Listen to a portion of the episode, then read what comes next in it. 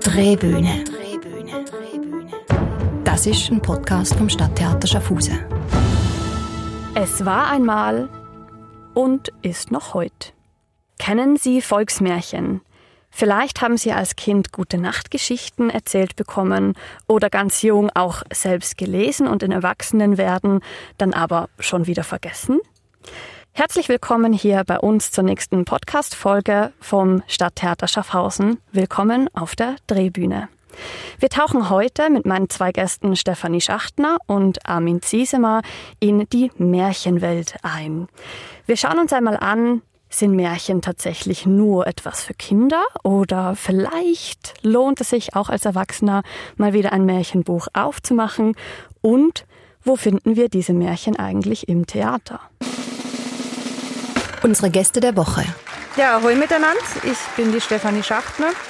Ich freue mich sehr, dass ich mit euch heute in Sachen Märchen unterwegs sein darf. Ich arbeite als zertifizierte Märchenerzählerin, im Moment leider Corona-bedingt ziemlich im Homeoffice. Im Moment bin ich sehr an einer neuen Idee. Ich möchte dringend ein Märchentelefon aufgleisen. Ansonsten arbeite ich als Familiencoach und in meiner eigenen Munot-Spielgruppe. Und ab März darf ich auch für die Schweizer Märchengesellschaft arbeiten. Und wenn ich das alles nicht mache, dann bin ich je nach Saison mehr oder weniger auch gern für die kleine Bühne da. Du machst ja wahnsinnig viel. Erzähl doch mal kurz von der kleinen Bühne. Wie bist du hierher gekommen? Das ist ja unser Bezug hier zum Stadttheater. Ja, also zu der kleinen Bühne bin ich eigentlich auf dem Umweg gekommen. Ich war mit meiner Familie damals im Dschungelbuch und wir waren alle so von den Kostümen begeistert. Und meine Tochter wollte eigentlich gern ein Geierkostüm haben, aber dann doch lieber ein Papageienkostüm und das habe ich dann zu Hause nachgenäht. Und dann war eigentlich klar, oh ja, das möchte ich unbedingt auch für die Bühne machen. Und dann habe ich kurzerhand mal angerufen und wurde dann auch gerade zu ähm, Treffen eingeladen. Und ab da war ich bei der Christine Meyer in der Kostümschneiderei. Beim kleinen Prinzen bin ich dann in Bühnenbau gewechselt. Hernach war ich wieder bei den Kostümen. Und 2019 durfte ich beim Zauberer von Ost zum ersten Mal ähm, ganz eigenverantwortlich die Requisite machen. Also mich findet man nur im Hintergrund. Auf die Bühne hat es mich nie wirklich gezogen. Wenn ich aber auf der Bühne Märchen erzählen dürfte, dann würde ich natürlich nicht Nein sagen. Gut zu wissen. Einmal durften wir dich ja auch schon auf der äh, Bühne vom Stadttheater sehen und zwar eben auch im Rahmen von der kleinen Bühne vom Adventskalender, den wir im 2020 äh, kurzerhand durchgeführt haben. Da hören wir dann später auch noch ein bisschen was dazu. Hallo zusammen. Ich heiße Armin Ziesemer und es freut mich, tauschen wir uns heute über Märchen für Erwachsene und Kinder im Theater, aber auch allgemein über diesen Literaturtyp aus. Ich bin Gründer und Geschäftsführer des Beratungsunternehmens Synopsis, das sich in der Organisationsentwicklung und im Coaching, im betrieblichen Gesundheitsmanagement, das freie Erzählen hat es mir so angetan, dass ich als zertifizierter Erzähler auf der Bühne stehe, wo ich Erwachsenen den weltweiten Schatz der Volksmärchen nahebringe. Und aus der Verbindung dieser zwei Herzen entstand die Initiative Märchen im Leben. Hoi Armin, schön bist auch du da bei uns. Erzähl doch mal kurz Märchen im Leben.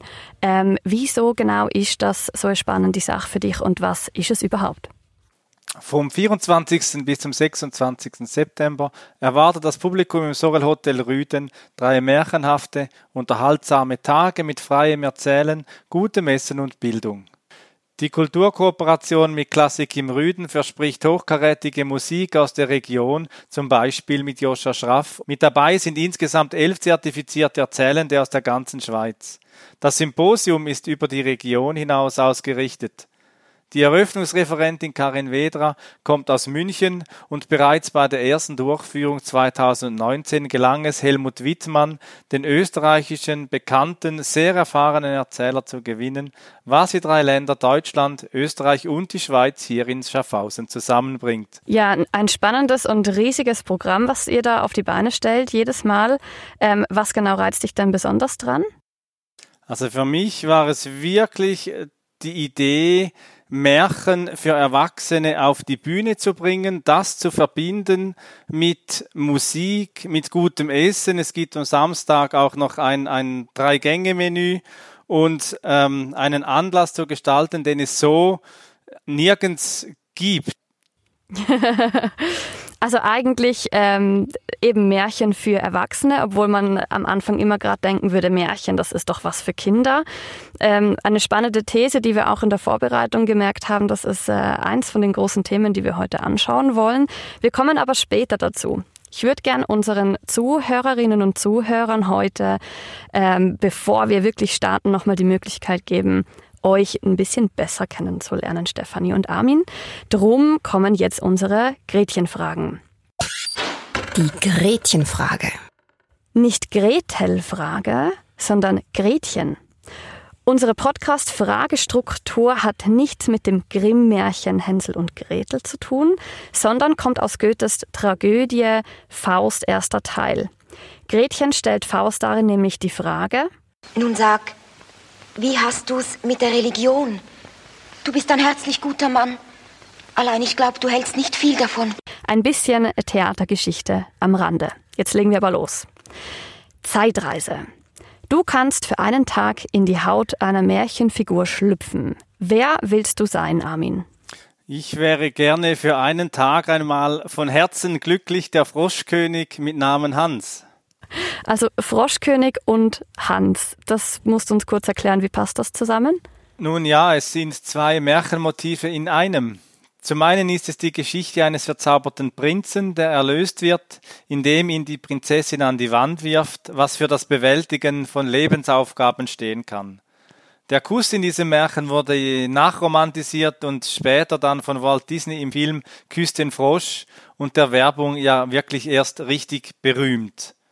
Der Hans im Glück steht für den eigentümlichen Helden aus dem ebenfalls berühmten Grimm-Märchen, Ihm kann man sein positives Denken nicht nehmen. Er ist einer, der immer an das Gute im Menschen glaubt und wertvolle Dinge gegen scheinbar wertlosere eintauscht.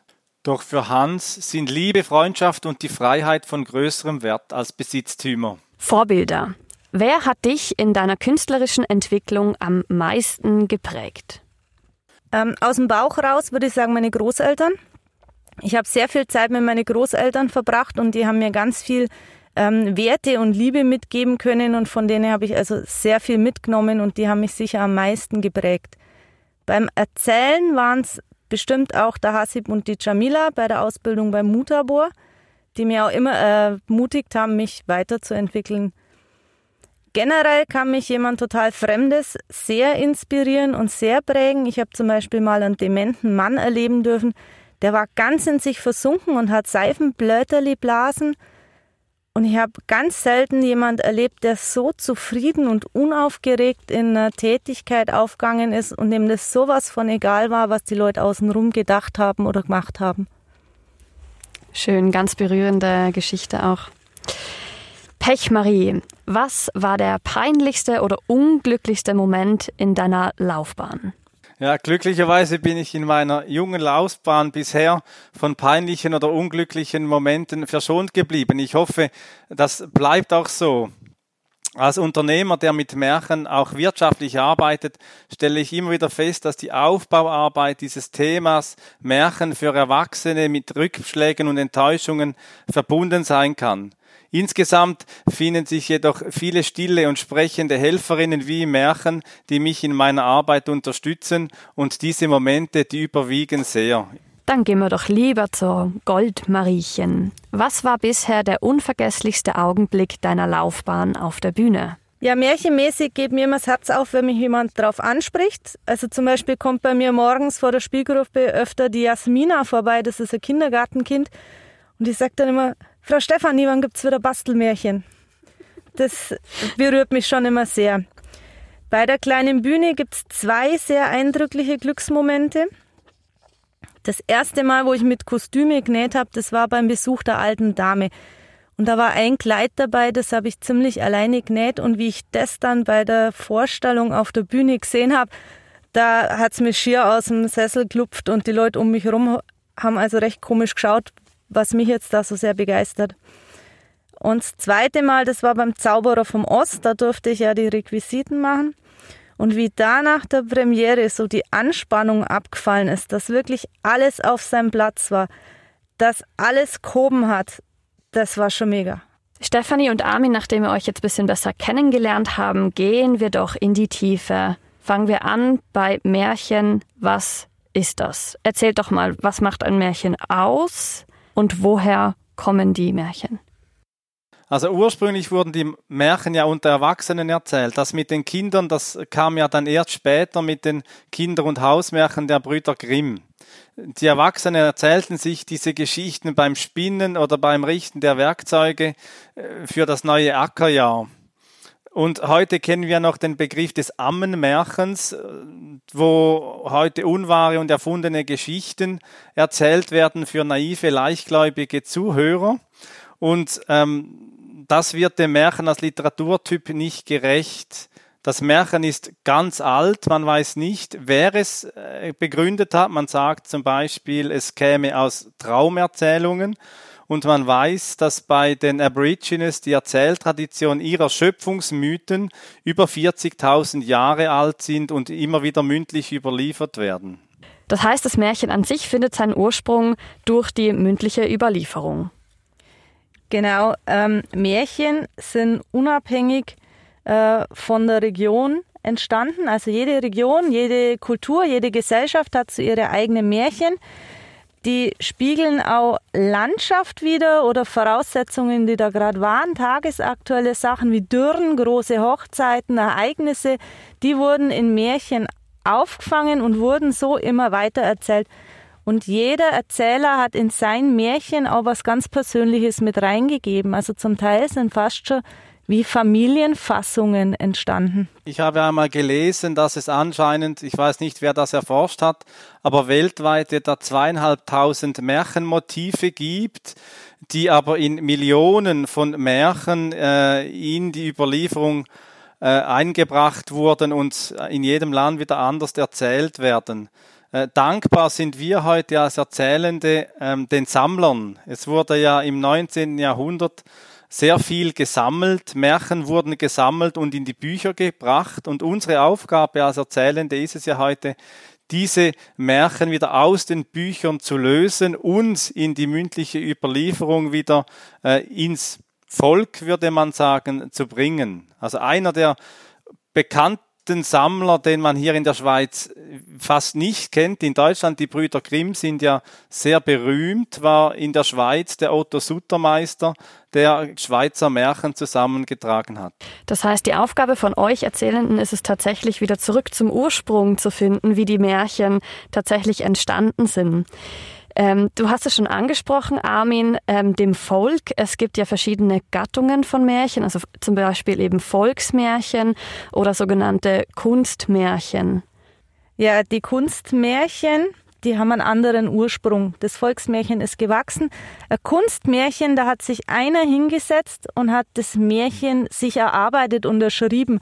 Oft verwendet der wirklich in dem Moment auch Themen, die ihm sehr nahe gehen oder Schicksalsschläge und macht daraus wirklich eine erzählfertige Geschichte. Man muss das nicht mehr neu formulieren, sondern die sind wirklich so gedacht, so wie sie geschrieben sind, vorgelesen zu werden.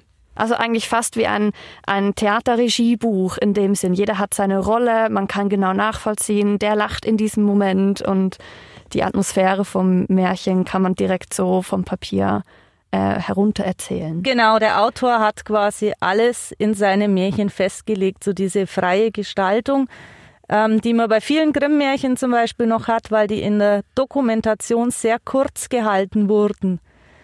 Die fallen zum Beispiel bei Andersen-Märchen weg. Die erscheinen von vornherein sehr lang und sehr ausgemalt.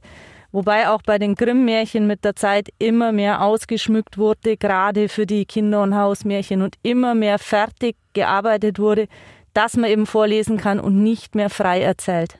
Was ich immer so spannend finde beim Märchen, es unterscheidet ja nicht zwischen einer hierseitigen Welt und einer jenseitigen Welt. In der Sage äh, erschrecken ja die Menschen immer, wenn sie einen Teufel sehen oder wenn ihnen irgendeine Figur begegnet und im Märchen äh, da, da nimmt man das einfach so an, wenn ein Einhorn oder eben eine Fee oder eine Hexe äh, begegnet. Das gehört so wie zum Leben dazu. Das passt auch zu den ähm, sogenannten Märchentieren, Fuchs, Esel, Eule, Hase. Die kommen uns eigentlich fast in jedem Märchen irgendwo unter. Ja, Märchentiere haben ganz unterschiedliche Aufgaben und Bedeutungen. Ähm, mal sind sie Helfer, so die Tauben beim Aschenputtel zum Beispiel. Mhm. Manchmal kommen sie scheinbar auch als Übel Übeltäter daher, wie beim Rotkäppchen. Generell kann man sagen, dass Tiere traditionell eine große Bedeutung haben, gerade auch so in afrikanischen Märchen, wie die Katze ins Haus kam oder ähm, die zwei Wiesenmäuse oder der Araber und das Kamel. Ähm, ein Problem ist, dass Tiermärchen oft von den Leuten gar nicht als wirkliche Märchen wahrgenommen werden. Also ich hatte mal einen Erzählanlass, mir hatten sechs Tiermärchen erzählt und am Schluss fragte ein Vater, ja, und wo bleibt jetzt das Märchen? Also war schön, aber für die Leute gehört einfach eine Prinzessin und der Prinz mit rein mhm. und dann wird's gut. Mhm, mhm. Also es braucht ein bisschen das äh, Fairy Tale Feeling ähm, genau. vom Magischen, was eigentlich eher aus der Mythologie kommen würde. Das Zaubermärchen ist ja, ist ja auch ein spezieller Typus des Märchens. Das ist so die reinste Form des Märchens, das Zaubermärchen und so diese novellenartigen Märchen oder eben auch Fabeln, äh, die ähm, moralische, moralische Ansichten über das Leben eher verbreiten, die es einfacher machen, äh, dass man nicht direkt über den Mensch sprechen muss, sondern dass ein, ein Bär oder ein anderes Tier dann äh, für Verhaltensweisen eines Menschen äh, dann dargestellt werden. Das macht es ja auch einfacher, um mit dem Märchen zu arbeiten, gerade bei Erwachsenen, dass man Dinge ansprechen kann, ohne sie direkt ansprechen zu müssen. Mhm. So ein bisschen der indirekte Weg. Du hast es schon gesagt, eben Moral ist ein sehr, sehr wichtiges äh, Stilmittel und wenn nicht sogar das Hauptthema von Märchen ganz generell. Also es gibt einen tieferen Sinn im Märchen. Ist diese Aussage richtig? Also ich glaube nicht, dass das Märchen äh, eine Moral verbreitet. Das Märchen moralisiert nicht, es, es macht vielleicht darauf aufmerksam, wie man sich verhalten kann, um im Leben äh, erfolgreicher zu sein oder besser, einfacher durch das Leben zu kommen. Äh, das Märchen ist ja sehr flächenhaft geschrieben. Also ein König ist ein König und wir wissen ja nicht, hat dieser König eine Krone auf oder hat er einen Bart oder ist er dick oder ist er dünn.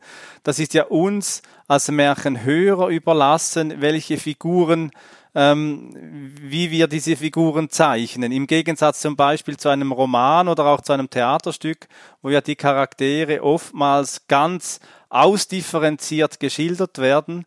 Und ich sehe das immer wieder bei Erwachsenen mit den Märchen, die dann ihre eigenen Vorstellungen haben über die Person, die Gestalt im Märchen und dann damit natürlich auch eher die Moral in das Märchen hineinlegen und das Märchen selbst eigentlich nur ein Instrument darstellt, um eben darüber diskutieren zu können. Und das finde ich auch schön bei Märchen im Leben, dass es dort gelingt, über das Märchen auszutauschen und ganz unterschiedliche Betrachtungsweisen auf das Leben aufnehmen zu können.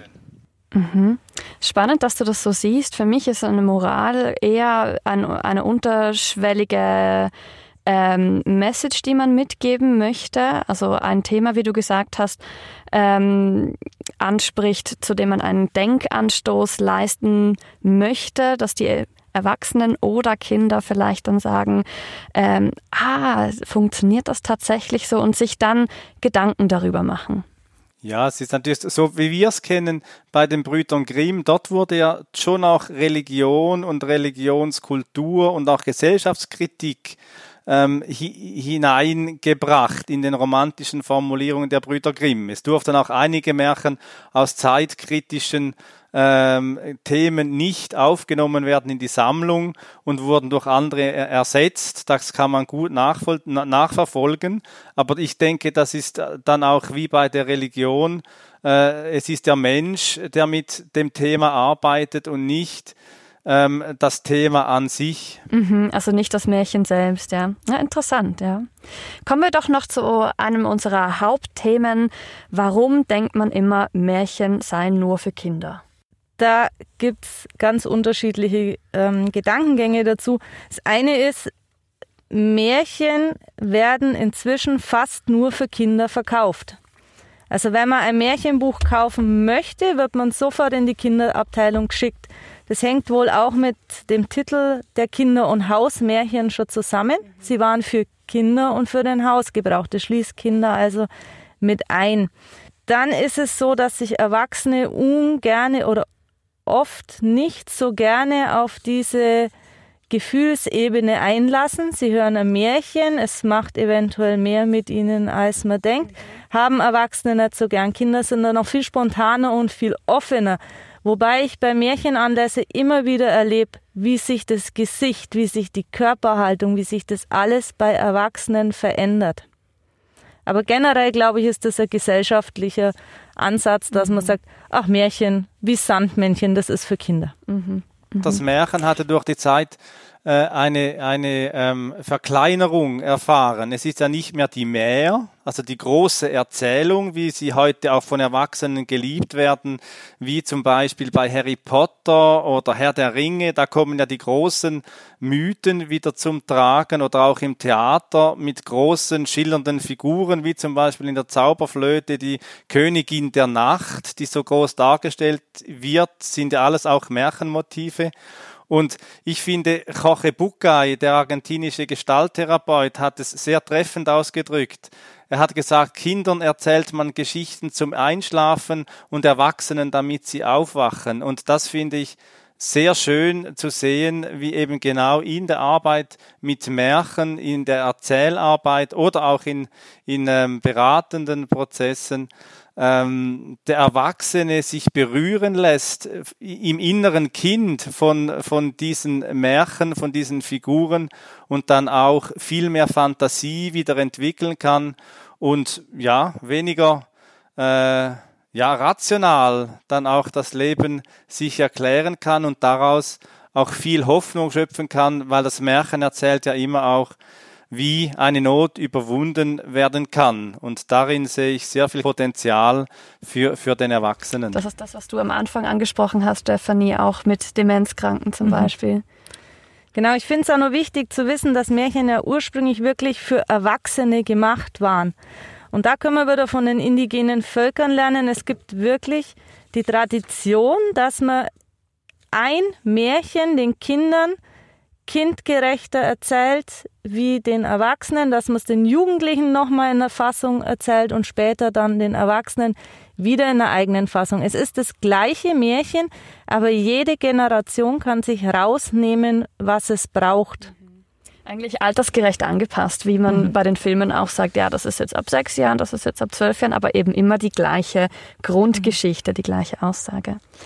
Ähm, passend dazu wurde im Jahr 1797 vom deutschen Dichter Ludwig Tieck ein Theaterstück geschrieben äh, zum Motiv der gestiefelte Kater.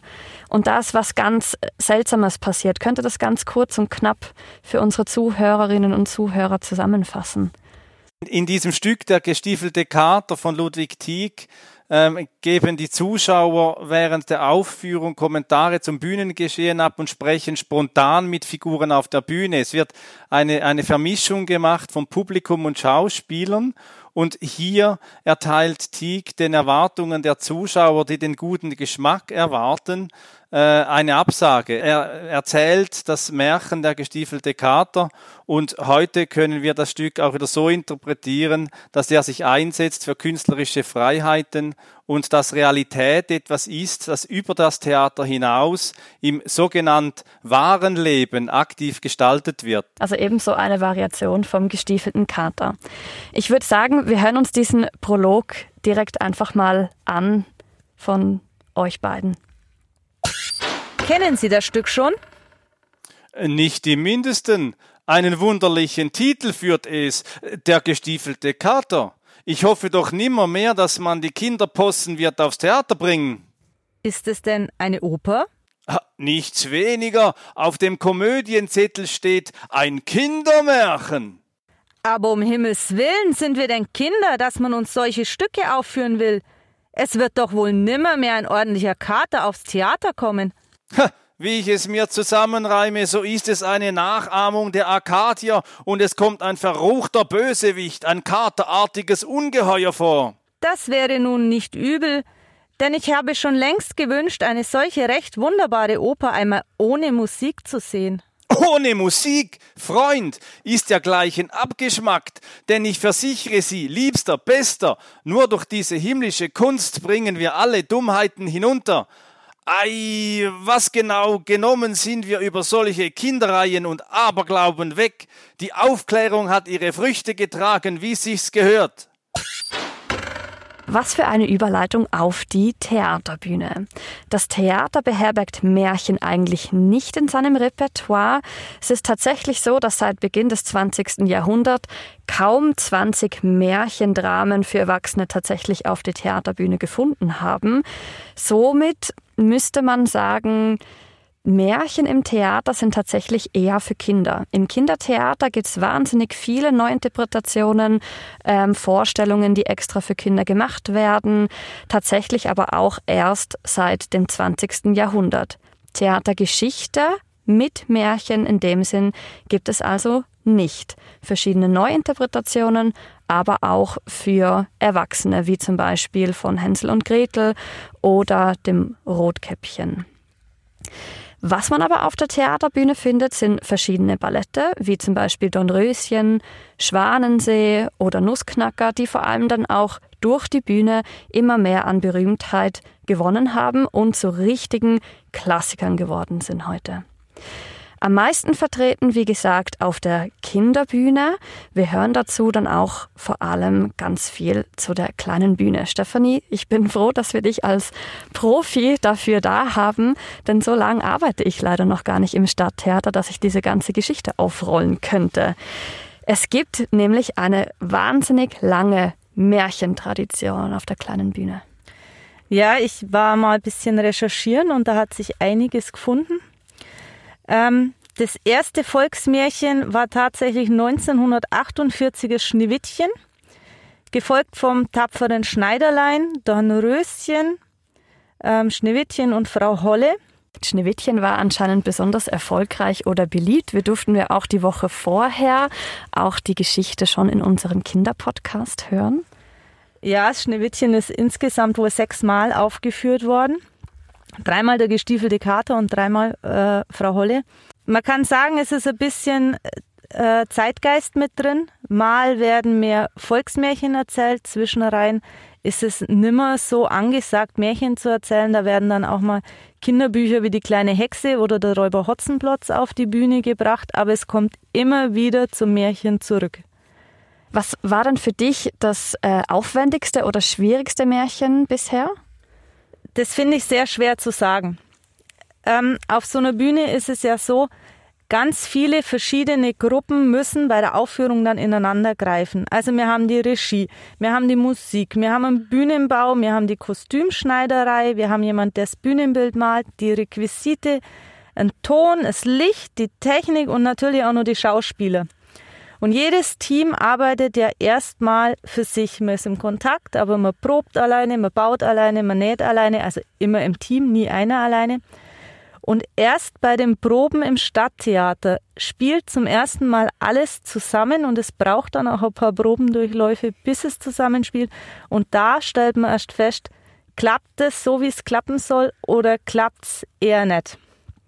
Aber ich habe mal so ein bisschen in die Runde gefragt, was jeder für sich denkt was so ähm, das aufwendigste Märchen in der Märchengeschichte der kleinen Bühne war.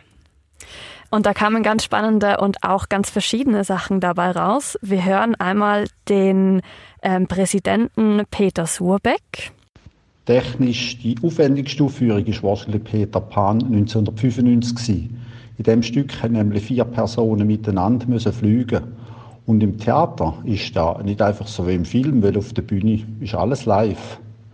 Der Zauberer von Oz, wo wir 2019 gespielt haben, ist aber sicher alles in allem. Wenn man Kostüm, die Anzahl Mitwirkenden und das Budget, also Kosten anschaut, die aufwendigste, aber auch eine der schönsten Produktionen gewesen. Dann habe ich einen René Egli gefragt. Das war der Regisseur der letzten Stücke, mit dem ich auch im Hintergrund immer wieder zusammenarbeiten durfte. Für mich ist eigentlich jede Inszenierung gleich aufwendig, weil man ja bei Null anfangen muss.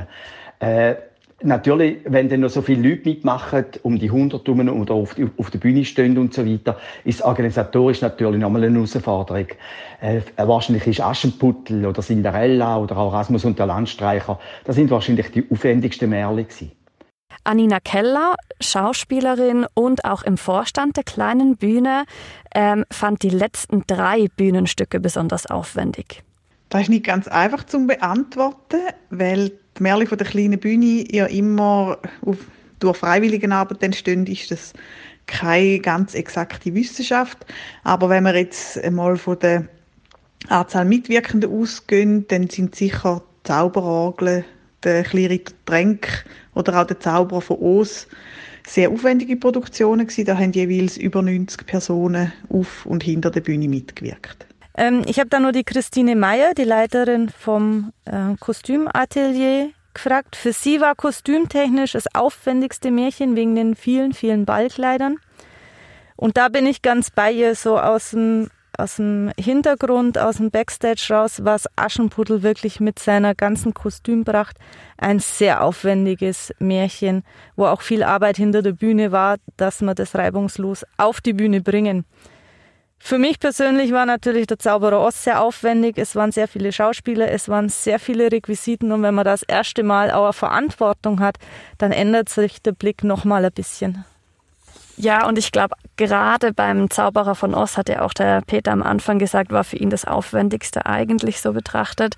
Ähm, kam eben besonders die Märchenwelt gut zur Geltung auf der Bühne. Es ist wirklich gelungen. Die Hexe war eine totale Hexe und es, jeder, jeder Charakterschauspieler auch, es ist alles über die Bühne geflogen und auf einmal ist auch das Bühnenbild wieder reingeflogen. Also man ist total in dieser Welt versunken. Das, was man sich sonst in einem Märchen nur erzählt, hat man da wirklich visuell gesehen und konnte richtig mit auf die Bühne reinschlüpfen. Die kleine Bühne hat aber nicht nur auf der Bühne selber Märchengeschichten ähm, entstehen lassen, sondern haben, wie schon am Anfang gesagt, in diesem Podcast einen Adventskalender gemacht, um eben die Corona-Flaute ein bisschen zu überbrücken und Märchen, insbesondere für Kinder, nach Hause ins Wohnzimmer zu bringen. Ich erzähle eine Geschichte. Dem Kaiser seine neuen Kleider. Es war einmal ein Kaiser, der hat Kleider über alles geliebt. Thomas Messerli liest hier das Kunstmärchen des Kaisers Neue Kleider. Wie ich finde, hier sehr passend, auch wieder so ein bisschen als Motiv, wenn man interpretieren möchte, Armin, als Moral gesehen, ähm, die Nacktheit des Kaisers entlarvt. Ähm, was Andersen hier, der, ähm, der Dichter und Märchenverfasser, ähm, klar als Kraft des Märchens interpretiert hat. Und was der Kaiser gesehen hat, haben sie gerufen, hoch, hoch, unser Kaiser lebe, hoch, hoch. Und der Kaiser hat gewunken. Und ist langsam, majestätisch, wie Kaiser das sind, ist er die Stegen abgelaufen, Schritt um Schritt. Und alle Leute rundherum haben gesagt, oh, die Kleider, schau mal, wow, so fein und wie das glitzert und wie das schimmert. Wow, mir gehört, c'est chic, exquisit, magnifique, hat man überall gehört. Der Kaiser ist richtig stolz abgelaufen und langsam dann in die offene Kutsche gesessen. Da hat plötzlich ein Kind gerufen, aber der Kaiser hat ja gar keine Kleider an. Jetzt war Mucksmüsli still. Auf dem grossen Platz hätte man Nödeli fallen lassen Das hat man gehört. Stefanie, du warst auch Teil von dem Adventskalender. Was für eine Geschichte hast du da erzählt? Ich habe das Märchen erzählt, wie das Erdhörnchen seine Streifen bekommen hat. In dem Märchen geht es um einen Bären, der ist wahnsinnig von sich überzeugt und der erzählt jedem lautstark, dass er alles, aber auch alles kann, was er will, weil er ist ein Bär. Er kann alles. Und dann kommt ein kleines Erdhörnchen und das weist ihn in die Schranken. Das fordert ihn nämlich auf, der Sonne zu verbieten, dass er aufgeht. Und der Bär wird also ein bisschen unsicher. Er weiß gar nicht so genau, ob er das kann, aber er ist so überzeugt, dass er als Bär alles kann, dass er sich hinsetzt und der Sonne befiehlt, aufzugehen. Es klappt natürlich nicht. Das war ja zu erwarten. Ähm, der Bär wird ziemlich hässig und packt das Erdhörnchen, aber das Märchen geht natürlich gut aus. Das Erdhörnchen entkommt und von den Krallen vom Bär bleiben einfach die Spuren auf dem Rücken zurück. Und so wurde aus dem Erdhörnchen eigentlich das klassische Streifenhörnchen. Voilà, ein Wertschöpfungsmärchen, wenn man so möchte. Das wäre tatsächlich spannend, wie das die kleine Bühne auf die Bühne bringen wird. das würde mich interessieren, wie das ausschauen würde. Es rennt in seinem Bau und es ist ganz außer Atem. Es ist aber nur alles dran. Vögel sind nur dran und, und Beiß sind nur dran und der Schwanz ist nur dran. Early sind nur dran. Es ist heil aus der Geschichte rauskommen. Das Einzigste auf dem Rücken, da haben die dicken Krallen vom Bär ganz dunkle Streifen hinterlassen. Ich würde sagen, wir schließen ab mit einer kleinen Empfehlung. Liebe Erwachsene, holt doch nochmal eure Märchenbücher aus dem Regal. Nehmen Sie sich Zeit, lesen Sie rein oder lesen Sie Ihren Kindern wieder ein Märchen vor und nehmen Sie sich auch ein bisschen zu Herzen. Wenn du Märchenaugen hast, ist die Welt voll Wunder, hat der deutsche Dichter und Schriftsteller Viktor Blütgen gesagt. Und das finde ich trifft es doch sehr gut und schließt unseren Podcast ab. Zum Schluss noch das Zitat der Woche. Zitat der Woche. Beziehungsweise ein paar Zitate haben wir heute ja schon gehört. Ich möchte mit euch, Stefanie und Armin, ausnahmsweise etwas anderes machen, und zwar ein Zitate-Quiz. Liebe Zuhörerinnen und Zuhörer, Sie dürfen zu Hause gerne ein bisschen mitraten und Ihr Märchenwissen mit uns zum Abschluss testen. Wer hat von meinem Tellerchen gegessen? fragt der Zwerg im Schneewittchen. Genau, man kennt auch Spieglein, Spieglein an der Wand, natürlich ganz klar aus dem Schneewittchen. Jetzt kommt eine Folgefrage. Wie wird Schneewittchens Stiefmutter bestraft, nachdem ihr Mo ihre Mordanschläge ans Licht gekommen sind? Ich gebe euch zur Auswahl. Sie muss in glühenden Eisenschuhen tanzen, bis sie tot umfällt. Sie wird auf dem Scheiterhaufen verbrannt. Sie entgeht der Bestrafung, weil sie vor Wut und Neid stirbt. Oder sie wird verbannt und sie muss in einem einsamen Haus im Wald leben. Armin und Stefan? Ah. Sagst du, Stefan? Ich glaube, sie wird verbannt, aber ich weiß es nicht mehr. Es ist tatsächlich wie beim Aschenbrödel. Sie muss auf der Hochzeit von Schneewittchen und dem Königssohn in glühenden Schuhen tanzen, bis sie stirbt. Armin, super. Ja, und da gibt es ja noch das Märchen der zertanzten Schuhe. Und dort hat es am Schluss ja auch diese drakonische Strafe. Und das Märchen, wie wir schon jetzt auch gesehen haben, hat diese brachialen Motive.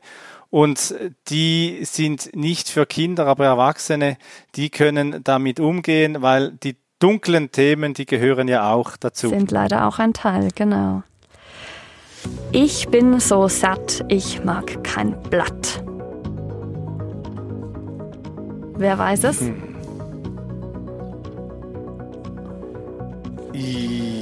Ist es ein Geiß? Ja.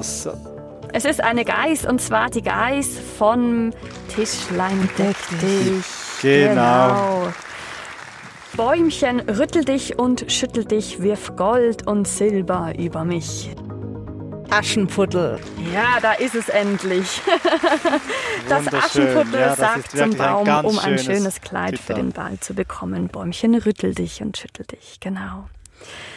Jetzt machen wir einen kleinen Ausflug. Das bekannte Grimmsche Märchen Aschenputtel ist in vielen Fassungen in den verschiedenen europäischen Märchensammlungen verbreitet. Bei Charles Perrault etwa heißt das Märchen Cendrillon und der kleine Glaspantoffel. Es gibt ein paar Unterschiede im Detail und unter anderem spielt in der Fassung des Franzosen eine Frucht eine wichtige Rolle. Was für eine Frucht ist das? Sind es Erdbeeren? Ist es ein Kürbis? Ein Apfel? Oder sind es Nüsse? Muss raten. Ich würde sagen, der Kürbis. Armin, du hast richtig geraten. Es ist der Kürbis. Ich behaupte ja, aber ich bin auch ein absoluter Disney-Fan, wie ihr in der Vorbereitung gemerkt habt, dass drum auch Disney den Kürbis mit eingebaut hat in sein Cinderella. Ja, und der Kürbis, der Kürbis ist ja ein, ein Fruchtbarkeitssymbol. Es gibt auch Märchen, in denen geraten wird, wenn du schwanger werden willst, dann fülle einen Kürbis mit Milch und trinke diese Milch, dann wirst du schwanger werden. Ah, interessant. Das ist spannend. Etwas Besseres als den Tod finden wir überall. Die Bremer, Bremer Stadtmusikanten. Stadtmusikanten. Ja, voilà, richtig. Das war doch ein passender Abschluss zum Schluss. Wir haben fleißig äh, gerätselt über die Märchen, woher sie kommen, wohin sie gehen. Ich hoffe, liebe Zuhörerinnen und Zuhörer, Sie haben fleißig mitgerätselt zum Schluss dieses Podcasts. Und wir freuen uns dann, wenn wir nächste Woche wieder mit einem anderen Podcast für Sie dabei sind. Ich würde Ihnen noch ans Herzen legen, um über das Merli-Telefon von Stefanie auf dem Laufenden zu bleiben, auf ihre Webseite zu schauen bei zeitfürmärchen.ch oder auch das eine oder andere ähm, Märchen live beim Märchen im Leben von Armin Ziesemer zuzuhören. Hiermit verabschiede ich mich und wenn Sie nicht gestorben sind. Drehbühne.